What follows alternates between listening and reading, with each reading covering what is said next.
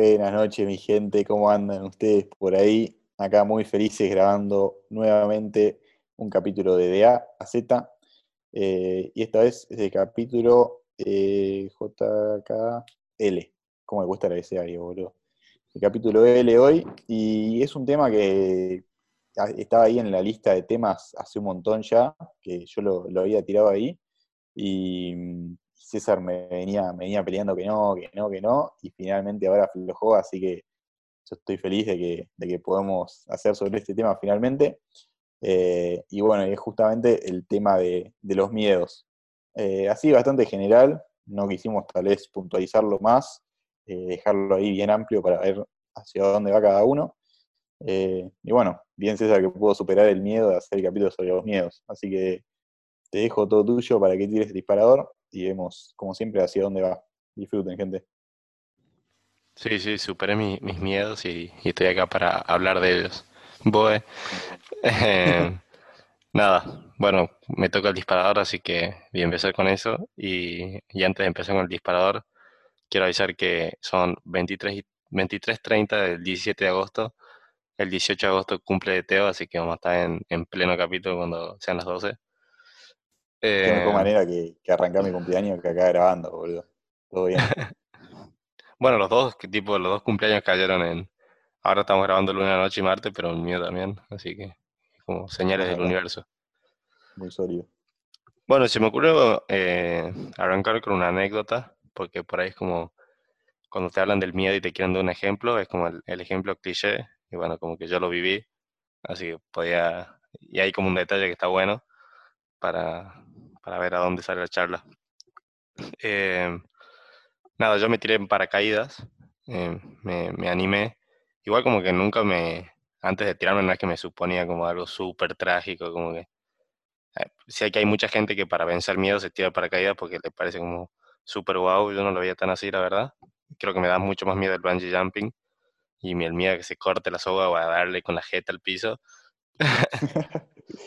eh, pero bueno, me tiene paracaídas y, y lo gracioso o curioso es que, nada, cuando uno se tira en paracaídas tiene que, como al momento de pagarlo y organizar, es como que tenés una semana más o menos, o cuatro o cinco días, entre que pagás y organizás hasta que vas y te tiras. Y me acuerdo que, nada, pagué, estaba súper emocionado, y dos días antes, voy a decir que mi, mi, papá me pasó la noticia, pero la verdad que no estoy tan seguro, me, nada, me mandó una noticia de que en, Salta un tipo se había muerto porque no se le había abierto el paracaídas. Y, y nada, me acuerdo que la super pensé, como dije, mm, me tiro o no, porque nada, la reflaya como que no puede ser que pase justo eso mientras estás por tirar. Eh, pero nada, me tiré y, la verdad que fue alta experiencia. Muy buena sensación. Qué mal flash, boludo, que te llega esa, te llega esa noticia dos días antes y estás ahí, va, yo siento que me haría, me haría un recagazo.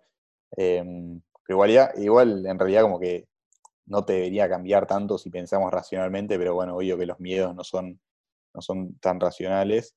Em, pero como que, que, hayas pasado esto de que el pibe se haya caído y, y, se haya muerto, como que no cambia nada las probabilidades que vos tenías ya en un principio de que, además de por sí, son re bajas, me imagino. Eh, y nos pasa un montón esto de que tal vez aparecen las noticias más un tema que otro, entonces eh, nosotros, no sé, no estamos todo el tiempo mirando estadísticas, etcétera, entonces no sabemos concretamente cuán peligroso es hacer algo.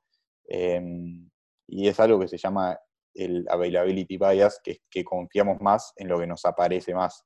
Eh, entonces, por ejemplo, en Estados Unidos se habla mucho más de, de las muertes por ataques de terroristas, y no se habla tanto, o sea, obviamente se habla, pero tampoco tanto como eso, eh, muertes, homicidios generales. Entonces la gente, em, a pesar de que hay muchas menos probabilidades de que te mueras por un ataque terrorista, la gente le tiene mucho más miedo a un ataque terrorista que a una muerte por homicidio normal. O lo mismo nos pasa, por ejemplo, con volar en, en un avión. Como que las probabilidades son mucho más bajas de que te mueras volando en un avión que andando en auto en, en, la calle, pero de todas maneras hay mucha más gente que le tiene miedo a, volar en avión. Así que como que es muy loco cuando, cuando te das cuenta de que en realidad como que no funcionamos tan, tan así puntualmente, pero podríamos, cuando nos ponemos a mirar eso, decimos, che, ¿qué onda? Como que somos, somos altos giles cuando tenemos miedo a tal cosa o tal otra cosa, pues la probabilidad de que pase es, es re baja. Sí, bueno, me parece que igual lo que pasa, eh, como pensando ahora, es que también suelen ser como actividades inusuales. Entonces, como nada, uno se sube al auto todos los días y por ahí como que lo coticia, coti, se lo vuelve mucho más cotidiano, no me sale la palabra, que, que andar en avión por ahí. Eh, y sí. además, además siento que en el avión sentís como que no tenés el control ni en pedo y en el auto tal vez sí, pero, pero bueno, la probabilidad igual no cambia el hecho de que es más probable que te mueras en el auto que en el avión. Bueno, y siguiendo con, con esto que decías, eh, va un poco con, lo que dijiste de la irracionalidad de los miedos.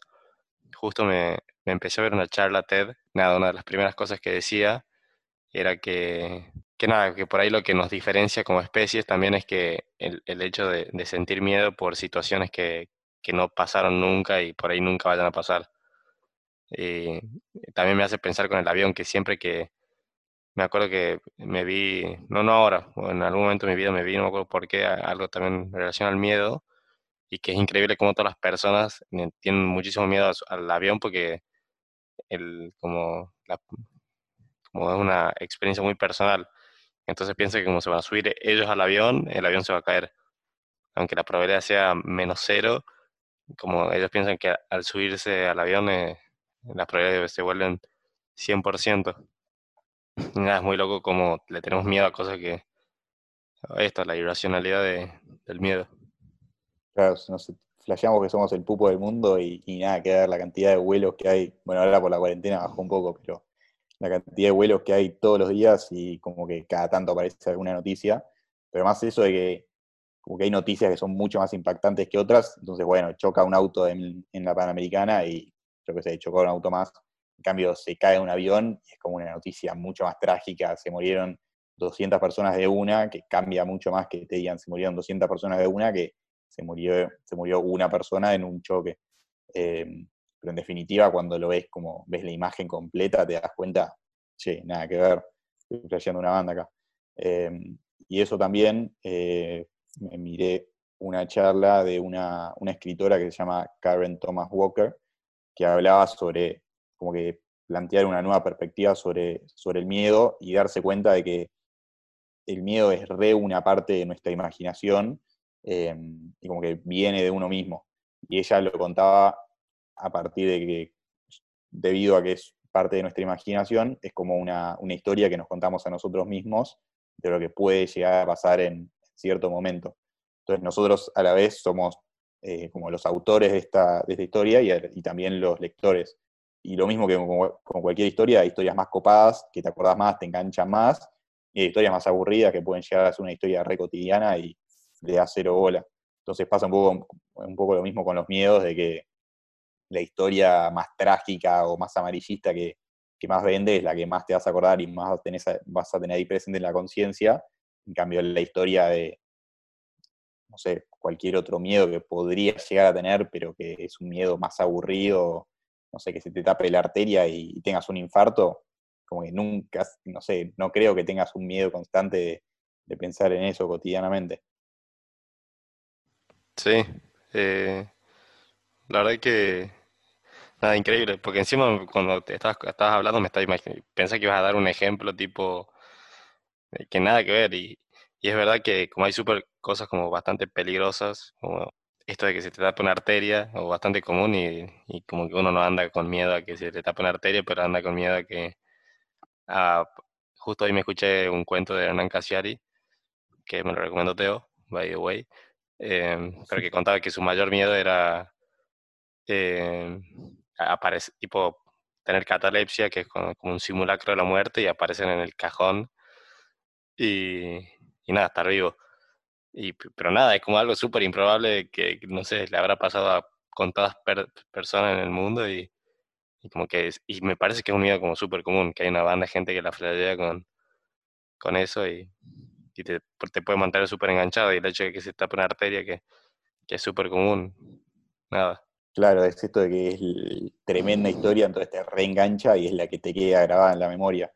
Em, y también por eso no me parece que era ella también que decía que los más miedosos son los más creativos, porque son los que se imaginan tal vez más eh, lo que te podría llegar a pasar en tal circunstancia y te haces la cabeza y, y, no sé, yo por ejemplo tal vez soy muy visual, entonces veo lo que me podría llegar a pasar y, y como que tiene sentido que el que es más creativo y tiende a pensar más de esta manera, como que puede llegar a tener más miedos, porque se imagina de manera más viva tal vez en su cabeza, en definitiva, lo que, lo que el futuro.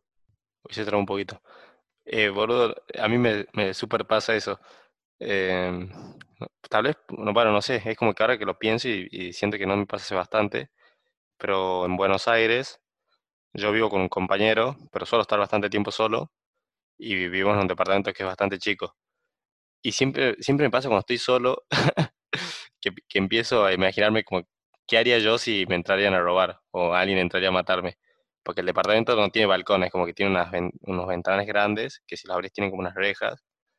Y no te puedo explicar la cantidad de horas que me debo haber pasado como sacando la cabeza por la ventana y viendo dónde puedo saltar. Y a día de hoy todavía no sé cómo sería. No tengo una salida, un, escape programado. No lo resolviste, boludo, todavía. Pero boludo, me repasa, tipo, como que pienso a qué lugares puedo saltar, hice probabilidad de que, de tanto me podría morir si salta a tal lugar y a tal otro. La revivo. Claro, claro sí, así que en definitiva ser, ser creativo no sé, flashearla más en tu mente es como que te juega una mala pasada. Em, pero bueno, también otra, o sea, otra filosofía tal vez que encontré relacionada con esto, que es algo que suelo pensar, o sea, como que un par de veces se me había, se me había venido a la mente, em, es la filosofía estoica, que no sé si alguna vez la había estudiado o no, pero como que no, no me había dado cuenta que era lo que yo estaba pensando tal vez. Em, que, o sea, en esta filosofía es como ser consciente de que hay ciertas cosas que podemos controlar con la mente y hay ciertas cosas que no. Entonces, diferenciar estas dos cosas. Em, y, por ejemplo, el miedo, la ansiedad o, no sé, estas, algunas de estas emociones, como que dice, son, son puramente, o sea, dice, por ejemplo, un, un, filósofo que llamaba Epictetus, tremendo nombre, boludo, decía, el sufrimiento no viene de los, de los eventos de nuestra vida, sino que de nuestro, from our judgment, de nuestro juicio, nuestro juicio de valor sobre tal evento. Em, entonces es como que el evento pasa ahí por fuera y vos sos el que le atribuye el valor a tal, a tal evento, por ende, como vos sos el que atribuye tal, valor, em, como que podría llegar a, no sé si redefinirlo, pero controlarlo en cierta medida y como que dice que es, flexible. Y también es algo que venía pensando, bueno, al principio cuando hicimos el capítulo sobre, sobre la memoria, yo también pensaba esto de que las memorias son, son cosas que tal vez nosotros construimos un poco y que se van construyendo a lo largo del tiempo. Em, entonces lo mismo, también decía, qué loco que en nuestra cabeza, tal vez incluso sin darnos cuenta a veces, podemos cambiar un poco eh, lo que nos acordamos y bueno, en este caso podemos tal vez cambiar eh, lo que sentimos y controlar un poco más nuestros sentimientos de esta manera. Quiero decir increíble porque digo todo el tiempo increíble, pero eh, como la capacidad, que bueno, también hablamos con la memoria, que los míos son súper psicológicos y como súper mentales uno, sí, no me quiero repetir porque creo que también lo dije en, el capítulo de OM, pero en como la meditación mindfulness y en la meditación en general como que también eh, aborda mucho el tema del miedo y, bueno, es también lo que decimos los cuentos, es lo que pasa es que uno se engancha con, cuentos que, que nunca pasaron, que por ahí nunca pasen y, y nada, tiene como miedos súper irracionales y súper como raros a raíz de eso como y a lo que decía juego el hecho de por ahí no, no centrarse en tratar de controlar lo que, lo que uno está pensando. Claro, es más darse cuenta de que depende, tampoco lo vamos a llegar al extremo y decir yo soy 100% responsable de lo que pasa en mi cabeza, pero darte cuenta tal vez de que hasta cierto punto, em, como siempre digo, no está bueno irse a los extremos y decir, bueno, ahora no voy a tener miedo y, está bien no tener miedo. Em, ah. El miedo también por algo está, eh, como que hay una, hay una condición, me parece que si se te, la amígdala, me parece que, no, no sé, una parte del cerebro que si se te afecta, que es la que nos hace tener miedo, eh, si se te compromete, puedes dejar, a, dejar de sentir miedo. Y es un peligro porque, no sé, por ejemplo, es una serpiente ahí, una serpiente que sabes que es re venenosa, pero de todas maneras, tipo, te puedes ir a acercar a acariciarla como un falopero y te va a terminar mordiendo y te vas a terminar muriendo. Así que también, en cierta medida, como que de la misma manera que pasa con el dolor, de que sirve como mecanismo de protección y de supervivencia para uno mismo, el miedo sirve para que te des cuenta, tipo, che, eso puede llegar a, hacerme mal. Y bueno, y uno de los, eh, como de las categorizaciones de, como que se trata mucho de categorizar los miedos, qué tipos de miedo existen, eh, etcétera, y uno de los principales miedos es el, el, miedo de lo desconocido, como que de lo que tanto se habla, de que no conoces tal cosa, entonces la reacción natural es tenerle miedo. Claro. Sí, yo por ahí abordaba, abordaba como que iba más para, para el lado de, de lo, sí, de, lo controlable, que era lo que decía, pero también está todo el tema de las fobias, y que son miedos que por ahí uno no, puede controlar porque ni siquiera sabe de, dónde nacen. Me acuerdo un compañero de la secundaria que una vez nos contó que, que le tenía miedo a las gallinas, no miedo, fobia a las gallinas, tipo no podía ver una y como que... Me acuerdo que una vez le, no sé si, creo que le mostramos una foto, no me acuerdo bien cómo fue, pero el pibe como que, nada, se empezó a agarrar la cabeza mm, y como que tiene ese mecanismo, como que el pibe directamente se bloquea. Entonces también están como esos miedos que ya directamente son incontrolables porque, no sé, bueno, creo que por lo poco que sé de psicología suelen ser como eventos traumáticos de la infancia, pero nada, es como súper difícil de resolverlos y nada, es como otro también como un campo en el que no por ahí uno no puede interferir, sino que directamente está ahí y quizás nunca se vaya, digamos. Claro, igual tal vez siento que el momento que tenés la fobia, obvio que es un miedo re irracional que te puede llegar a venir de cualquier otro momento, que no sabes bien de dónde está el, el inicio, pero de todas maneras pasa lo mismo de que me parece que cuando tenés una fobia se trata de resolver haciéndote consciente del miedo que tenés, buscando tal vez, tratando de encontrar de a dónde se origina esto, por qué carajo le tenés miedo a las gallinas. Me acordar también que una vez conocimos una, una chica en un pre, que no me acuerdo cómo, no, me acuerdo muy bien las circunstancias, pero de la nada alguien le mostró una cáscara de una banana. No sé si nos dijo que le tenía miedo a la banana, a las bananas y no le creímos una cosa así. Alguien le mostró una cáscara de una banana y la mina salió corriendo, pero disparada pero a más no poder, boludo, que estaba cagadísima porque le mostraron una cáscara de banana. O sea, nada que ver. Y bueno, es re irracional este miedo. Em, después mi hermano también, por ejemplo, le tiene fobia a todo el tema de las agujas y, la sangre y todo eso. Tengo, una anécdota graciosa para contar sobre eso, ahora, ahora la cuento. Em, y me parece que hace poco, va, hace un tiempo como que no sé si fue una psicóloga para tratarlo o qué, y el, mecanismo para resolverlo era tratar de, como aceptarlo y enfrentarlo y a la vez como que... Clavarle sin aguja de una. ¿Te imaginas? Te rico de puta. Andás a ir a acupuntura, boludo. No, no. Terrible. Pero, pero no, sí, como tratar de entender de, de a dónde se origina ese, ese miedo para así poder enfrentarlo. Eh, y bueno, y la anécdota que tengo sobre esto es muy buena, que una vez los dos nos teníamos que sacar sangre, esto ahora sido hace unos 3, 4 años, em, y yo en general tampoco me había sacado sangre tantas veces, pero como que cuando iba, nada, me pinchaba, me sacaban sangre y no pasaba nada. Entonces mi hija dijo, bueno, aprovechamos y van los dos al mismo tiempo y entonces Teo va y se saca sangre y le muestra a Bruno de que es algo, Bruno es mi hermano, le muestra que es algo re tranquilo, que no va a pasar absolutamente nada. Entonces, bueno, estábamos ahí los dos, yo paso a un cuartito mi hermano lo, entra a otro cuarto con mi vieja. Y nada, a mí me sacan sangre, todo, todo perfecto, me paro y hay una cafetería atrás. Y bueno, estoy en la cafetería y me empiezo a sentir medio mal, yo qué sé, entro a chivar todo, boludo. Y me paro y voy a la, a la, a la mesera ahí, a la moza, y le digo, che, ¿hay algún baño por acá que me siento medio mal? La mina, la mina me mira y me dice, che, pará, estás re blanco y me encaja en una silla de ruedas, así yo no tenía ni idea qué estaba pasando, me sienta en la silla de ruedas y bueno, y me dice, te llevamos un cuartito, te acostamos ahí en la camisa un toque. Me llevan la silla de ruedas. El héroe Teo en, en silla de ruedas.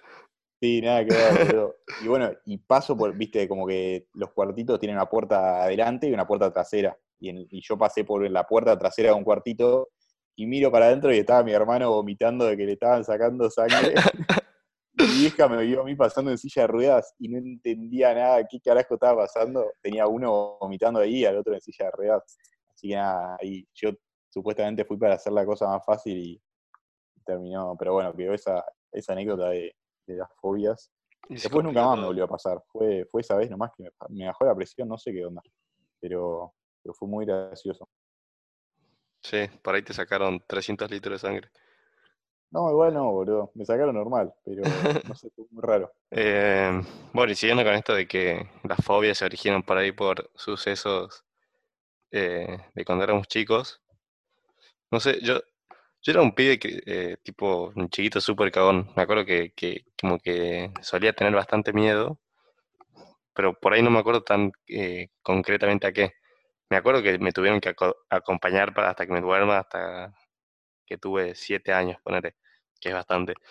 Eh, nada, dormí con la tele prendida hasta los 10, no, mentira, que como hasta los 15. No, eh, boludo, es un montón. Pero sí siento que, siempre me dio como bastante miedo el hecho de, del dormir. Como, no sé, ese momento era como súper trágico para mí. No que no quería que llegue la noche porque sabía que iba a tener que estar solo en mi cama. Aparte, como que me acuerdo que al principio no, tenía tele en mi cuarto, entonces la, la sufría. Te juro que fue una, una época como bastante dura. Bueno, sí, me parece que cuando somos pendejos, como que el tema de la noche es como como estás más, estás ahí solo y más endeble a que te pueda llegar a pasar algo.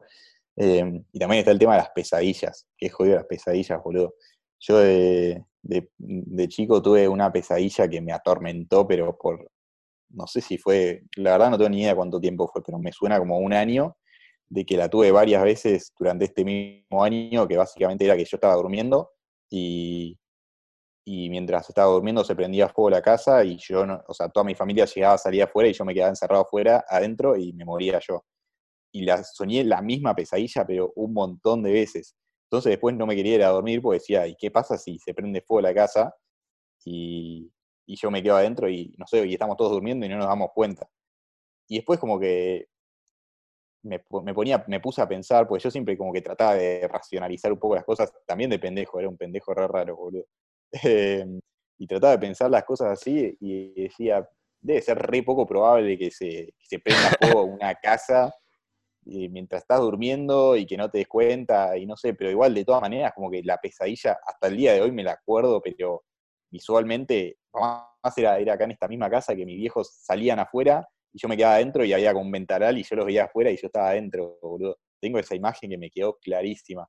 Eh, pero sí, las pesadillas son, o sea, por, eso también todo el tema de la noche, como que es muy jodido para, para cuando sos un pibe. Y también el tema de la oscuridad. Pues bueno, la oscuridad es un poco esto que dije de, del miedo a lo desconocido y es como que a la de la oscuridad no sabes qué carajo hay del otro lado.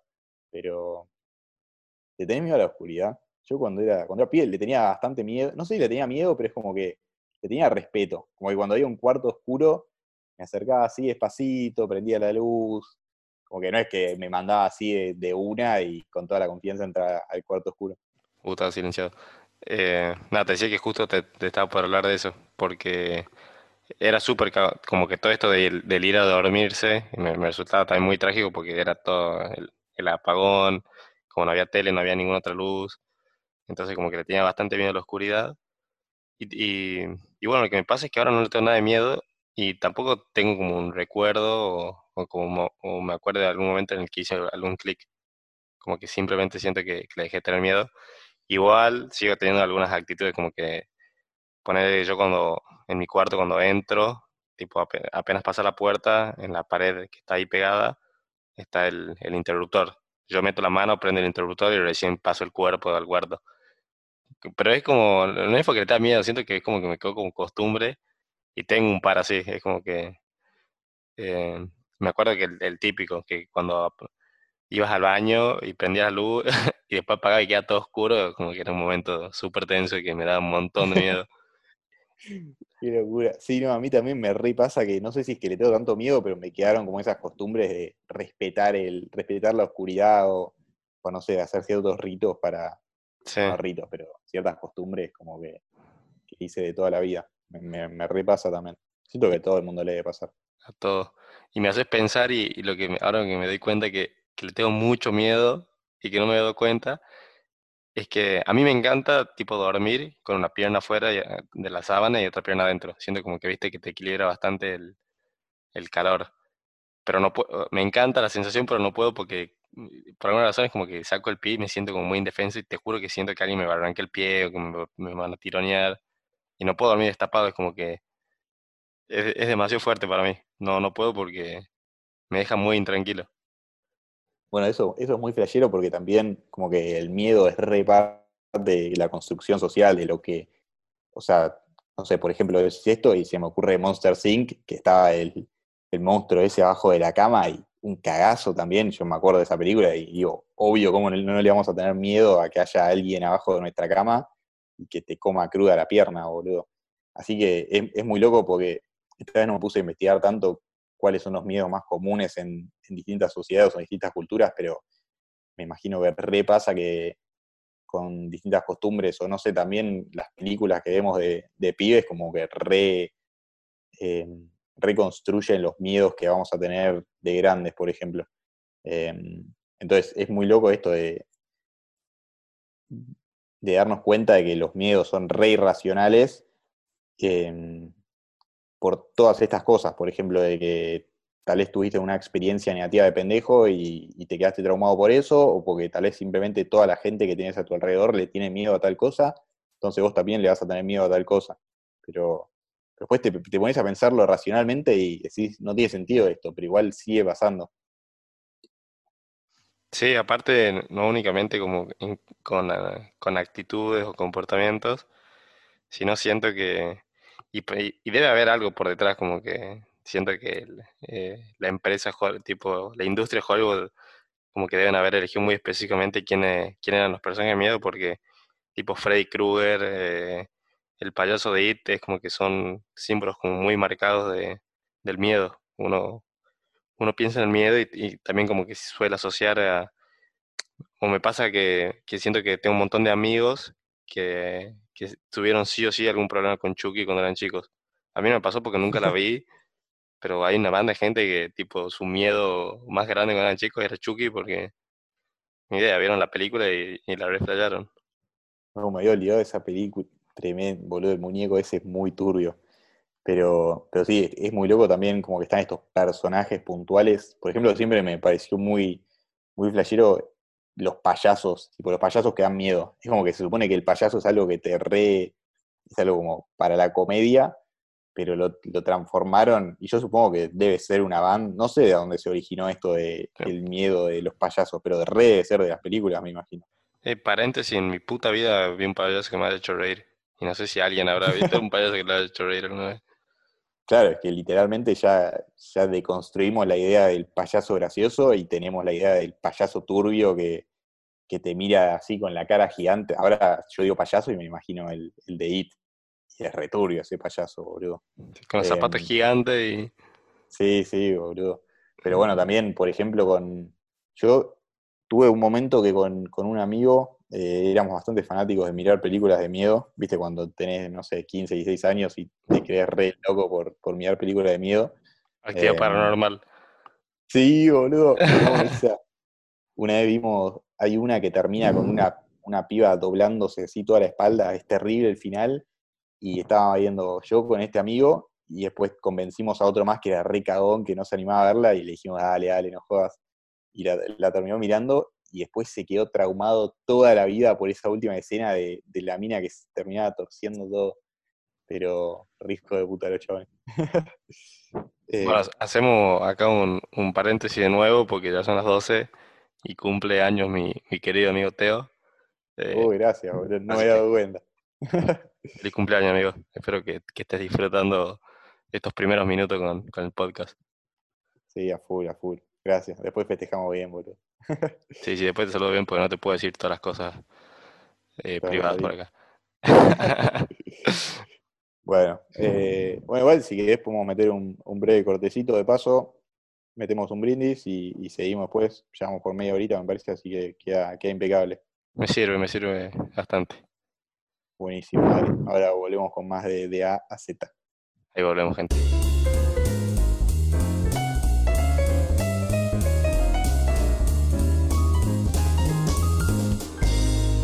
Bueno, gente, volvimos del break. Eh, nos hicimos un fondo ahí con Teo por su cumpleaños. Así que ahora estamos con la idea. de... Nada, mentira. Pero. Re manija los pibes, boludo. Sí, iban, se fondeaban y volvían. Eh, pero nada, me parecía como divertido. Puede ser divertido y también como reflexivo. Estaría bueno lo que se pueda hablar. Justo en una charla que me vi también, el pibe hablaba como el camino del miedo y nombraba siete, siete miedos y que era como medio progresivo. Y, y me pareció como bueno el, el, el miedo al rechazo, porque nada, es como un miedo también muy social. Y justo que veníamos hablando de cómo se, se construye el miedo, por ahí no sea algo que, que, se construya tanto, pero también cómo construimos esta idea de que, de que no queremos que nos rechacen, de que queremos que nos acepten en todas partes, de que no queremos caerle mal a nadie.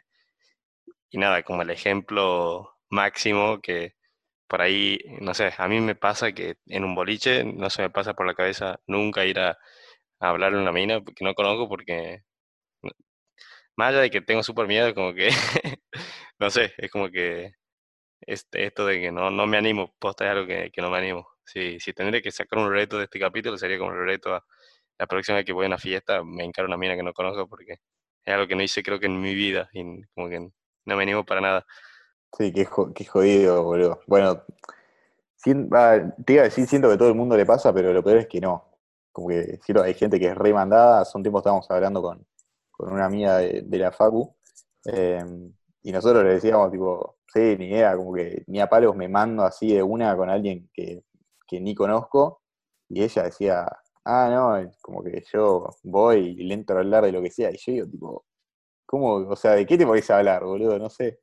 Pero, pero sí, bueno, el miedo al rechazo supongo que, como que ese, porque tal vez te pones a pensar eh, como, qué puede llegar a pasar de malo, y lo peor que puede pasar es que te rechacen, como que no puede pasar nada peor que eso, pero, pero nuevamente nuestra irracionalidad te dice, quédate plantado acá eh, y no hagas nada. Y, y, bueno, el tema también de la procrastinación, por ejemplo, es como que está re relacionado al miedo, como que cuando vos procrastinás las cosas, a mí me repasa. Muchas veces me pasa con cosas de la facultad, por ejemplo, que supongo que es un paralelismo medio extraño, pero con las minas debe pasar lo mismo, de que me doy cuenta que tengo que hacer un, una entrega o lo que sea, y cuando no tengo ni puta idea por dónde arrancar, lo procrastino a muerte y, y lo dejo ahí, y me doy cuenta de que en realidad es más un cagazo de darme cuenta, tipo, che, lo arranco a hacer y no tengo ni idea por dónde arrancar. Y, y, bueno, con las minas nos pasa exactamente lo mismo, te quedas ahí y es mucho más fácil, obviamente, siempre quedarte plantado en el lugar y, ni arriesgar que arriesgar. Pero, pero, también escuché una charla de Tim Ferriss, que tiene un, podcast muy bueno, escuché un, un TED Talk que, que dio el, pibe, igual, eh, que hablaba esto de que siempre le damos mucha más importancia tal vez a lo malo que puede llegar a pasar si la circunstancia se da de tal manera y todo eso, pero nunca pensamos tanto en, en, lo malo o lo que nos perdemos tal vez por no actuar de cierta manera, por quedarnos en el status quo. Entonces es como que en ese sentido tampoco somos muy, muy parejos en cómo valoramos las cosas de lo que hacemos y lo que no hacemos. Sí. Aparte, por ahí tenemos el, la barra súper alta porque tenemos todas las películas de Hollywood de de, de tipo dos personas que no se conocen para nada y se conocen y de repente tienen la mejor historia de amor del mundo. Entonces como que tenemos la vara de que si le vamos a hablar a alguien desconocido tiene que terminar en algo súper épico y que suele no pasarlo, entonces como que vuelve al rechazo mucho peor todavía. Sí, es terrible como las películas nos, nos construyen, boludo. Eh, y también, bueno, eh, viste hoy en día como que se, siempre se le busca un nombre a las cosas, y recién te contaba del FOMO, que es algo que, no sé, no sé cuándo se inventó ese término, pero es Fear of Missing Out, que es tipo el miedo de, quedarte afuera de lo que sea, ya sea una reunión social o, o de que te inviten a cierto lugar. Eh, y también es algo exactamente lo mismo, pero siento que el hecho de que hoy en día exista el nombre que defina esto, el FOMO, eh, como que me llama un poco la atención, porque siento que el hecho de que exista también ayuda un poco más a que lo, a que lo suframos o a que tengamos FOMO. Sino, yo cuando no conocía el, el término FOMO, me parece que nunca en mi vida me había puesto a pensar en eso concretamente, y cuando me lo contaron, ahora en ciertas ocasiones, tipo, los pibes se juntan a, jugar a la Play y yo no tengo la Play, no juego tanto a la Play y digo, che, me está pasando que me está dando FOMO, no sé ni cómo se dice, pero como que el hecho de que hayan inventado ese término hoy en día me... Te, condiciona. Claro, eso, me condiciona de cierta manera ya. Bueno, eh, nada, tuvimos un pequeño percance, mi perro empezó a ladrar con toda. Eh, pero nada, bueno, volviendo al tema que decía Teo del, del FOMO, y concretamente con la Play, tiro mi ejemplo por, por lo menos. A mí me pasa que cuando mis amigos se juntan a jugar al Fortnite y son cuatro, tipo para jugar una squad y quedo, quedo yo solo, y como que me siento FOMO, FOMOnizado. Eh, pero sí, igual yo no sé qué tanto habrá creado la palabra a, la condición. Siento que el, sentirse excluido de, un evento social pasa desde hace años. Claro, sí, yo no, digo que lo haya creado, pero como que siento que, no sé, como que me llama la atención que es el hecho de que exista ese, ese término. Me parece muy loco. Em, no sé, porque también vi otro, ahora no me acuerdo, pero había otro que se llamaba FOBO, que también era Fear of, y no me acuerdo ahora qué era, pero hay así de un montón de cosas, como que, ¿cómo nos gusta, boludo, siempre ponerle nombre a las cosas? Em, sí, siento que, que lo que sí por ahí pasó es que con toda la información y, que por, ahí también a eso se debe la creación de tantas palabras, como que nos súper sensibilizamos por, por un montón de cosas súper estúpidas. Eh, por ahí escapa un poco más el miedo. Pero, bueno, sí, un miedo. A mí me acuerdo que me pasaba cuando, cuando era más chico, ahora la, verdad que ya no, no, me importa tanto, o casi nada, o nada. Ya. Pero me acuerdo que cuando tenía 16, años y subí una foto a Instagram, como que estaba súper pendiente de, los likes que tenía y como que me, repensaba un montón de veces qué fotos subir porque tenía miedo de que no tenga tantos likes. Y, por ahí es un problema súper generacional de, de, generaciones que, vinieron un poco después que nosotros, como el, miedo de las redes sociales, como el, no ser aceptado, se, se súper potenció por, por todo esto. Claro, qué miedo de mierda ese, boludo. Como que es algo que repasa y es, no sé, es chotísimo, es chotísimo que pase. Pero más esto también de cuantificar, tipo, la amistad o no sé, o la popularidad también es re heavy. Como que ya si de por sí el tema de ir a hablarle a una mina o no ya es jodido para uno. Imagínate cuando le pones un número de tipo, che, sos re choto haciendo esto, tenés tal cantidad de amigos y bueno, justo ahora hablábamos, ahora que es mi cumpleaños, em, del, tema de cuántos mensajes te llegan en tu cumpleaños. Yo decía, si no existiese Facebook, eh, que te llegan las notificaciones, o hoy en día más con, las historias, tal vez de que alguien te, te, sube una historia etiquetándote o lo que sea, yo siento que re poca gente se acordaría de los cumpleaños de los otros. Em, y es un poco, es un poco lo mismo de, de cómo las bueno, no sé, nos fuimos a las redes, nada que ver, pero las redes como que desvirtúan todo. Pero sí, eh, es un miedo reactual, me parece a mí. Sí, sí, sí, y re, incentivan este miedo que, ya de por sí era como algo re heavy más que nada, tal vez cuando estás en la etapa adolescente, yo que sé, ahí formándote, y, las redes lo re, lo re fomentan hoy en día. Es una mierda.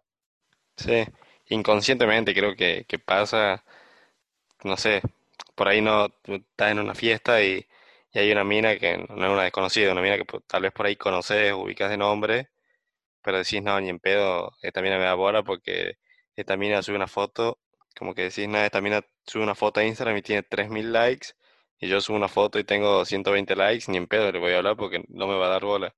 Y realmente son cosas que no tienen nada que ver y que no, es increíble que condicionen, condicionen una banda. Sí, sí, somos, somos terribles.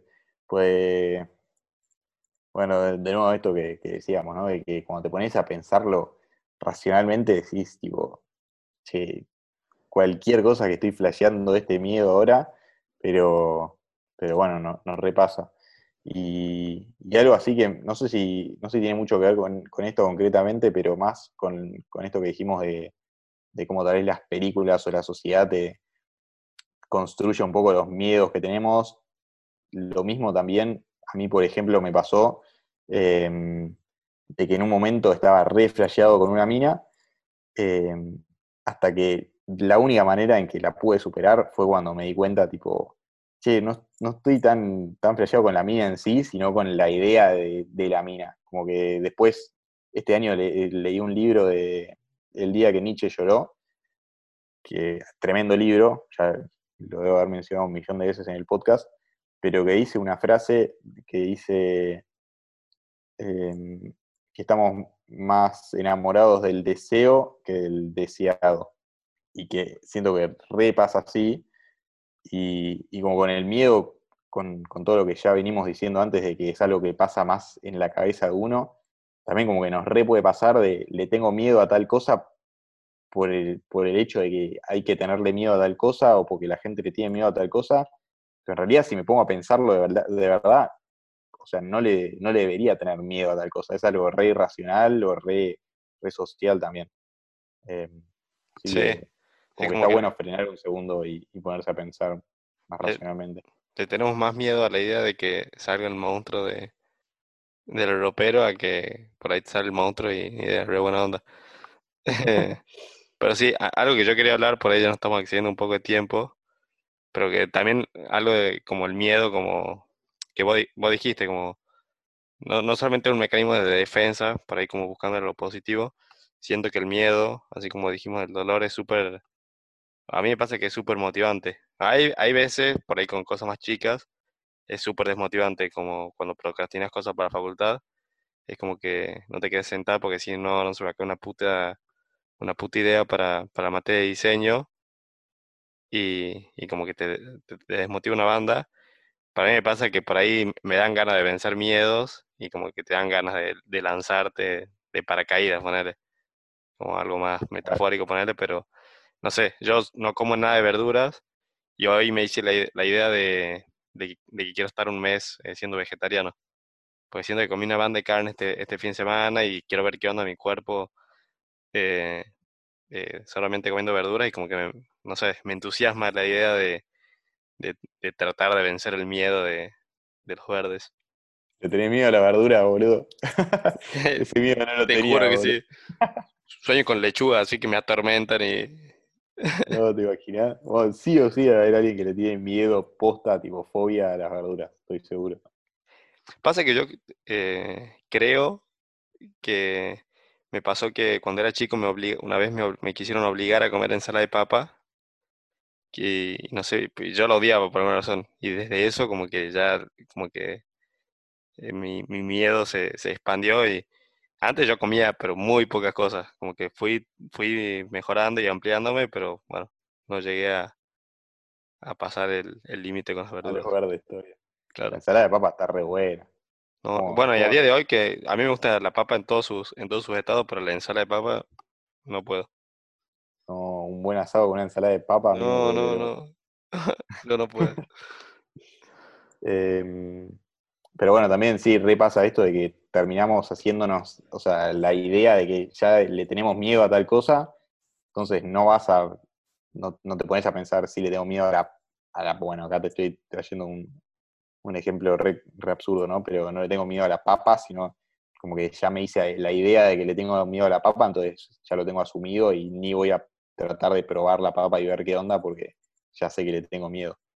Em, así que bueno, me parece que para ir cerrando tal vez em, con esto que decís, de que a veces el miedo está bueno y, también está bueno como para, para que sirva de motivante o de punto de partida en la charla esta de, de Tim Ferriss, como que él cuenta que una de sus estrategias es definir sus miedos, no sus objetivos. Entonces, una vez que definís tus miedos, analizás todo lo que podría llegar a pasar en el peor de los casos, eh, planteás soluciones para lo que podría llegar a pasar, es como que te das cuenta de que en realidad no nada tan grave como, como que llega a ser insol no sé si después si existe la palabra insolucionable, pero bueno. Sí, insolucionable. ¿Existe? Sí, yo creo que sí. Bueno, ni idea. Pero como que cuando te pones a pensarlo así más racionalmente, te das cuenta de que nada puede ser tan grave. Em, y a partir de ahí como que es un buen punto de partida. Entonces está bueno tal vez pensar eso de cada tanto, frenar. Obviamente no podemos todo el tiempo decir tipo, che, estoy flasheando, a esto no le debería, no le debería tener miedo, pero cada tanto está bueno frenar y decir, che, ¿qué onda este miedo que estoy teniendo acá? Te pones a pensarlo conscientemente y decís, nada que ver. O sea, Sí. puedo, puedo comer una ensalada de papa tranquilamente y no me va a pasar nada. Así que bueno, anda, anda a comer ensalada y, y después contanos qué, qué onda. Sí, pero bueno, sí, me parece que como el buen mensaje que podemos dejar es como normalizar el miedo, justo con lo que estabas diciendo, de que no hay decisión, no hay nada que pueda ser tan drástico, que viste que, que siempre dicen que hay un montón de casos, mayormente en los chinos y en Estados Unidos, de que son tan estrictos con las notas de la facultad como que, no sé, hay veces que hubo pibes que se sacaron un, un 4 y se suicidaron por... Y bueno, por ahí es por esto, que no- nunca tuvieron la oportunidad de normalizar el miedo y como, como pensar más allá. Así que nada, normalicen el miedo y yo si me animo a, a hacer mi mes de vegetariano, lo cuento. Dale, una. Sí, nosotros acá contamos que le seguimos teniendo miedo a la oscuridad. No, mentira, pero le tenemos, le tenemos respeto, eso sí. Respeto, sí, Así que siempre. nada, cuenten, cuenten sus miedos y mira, te cagas de- es bueno también cagarse de risa de los miedos que tiene uno. Porque, como ya dijimos, son irros- irracionales y banda absurdos. Así que bueno, Bueno, cuéntenos de sus miedos. y, di- y díganle y- feliz cumpleaños a Teo. Dale a full. Gracias. Bueno, Mándenme comida, si, si quieren regalarme algo, mándenme comida a casa y, y nada. una buena ensalada de papa. Uf. Yo- a eso sí me motiva, boludo. Bueno, gente, Así no- que no- bueno, gente. Termina vos, todo tuyo. no- nos vimos la semana que viene. Un placer, gente. Nos vimos.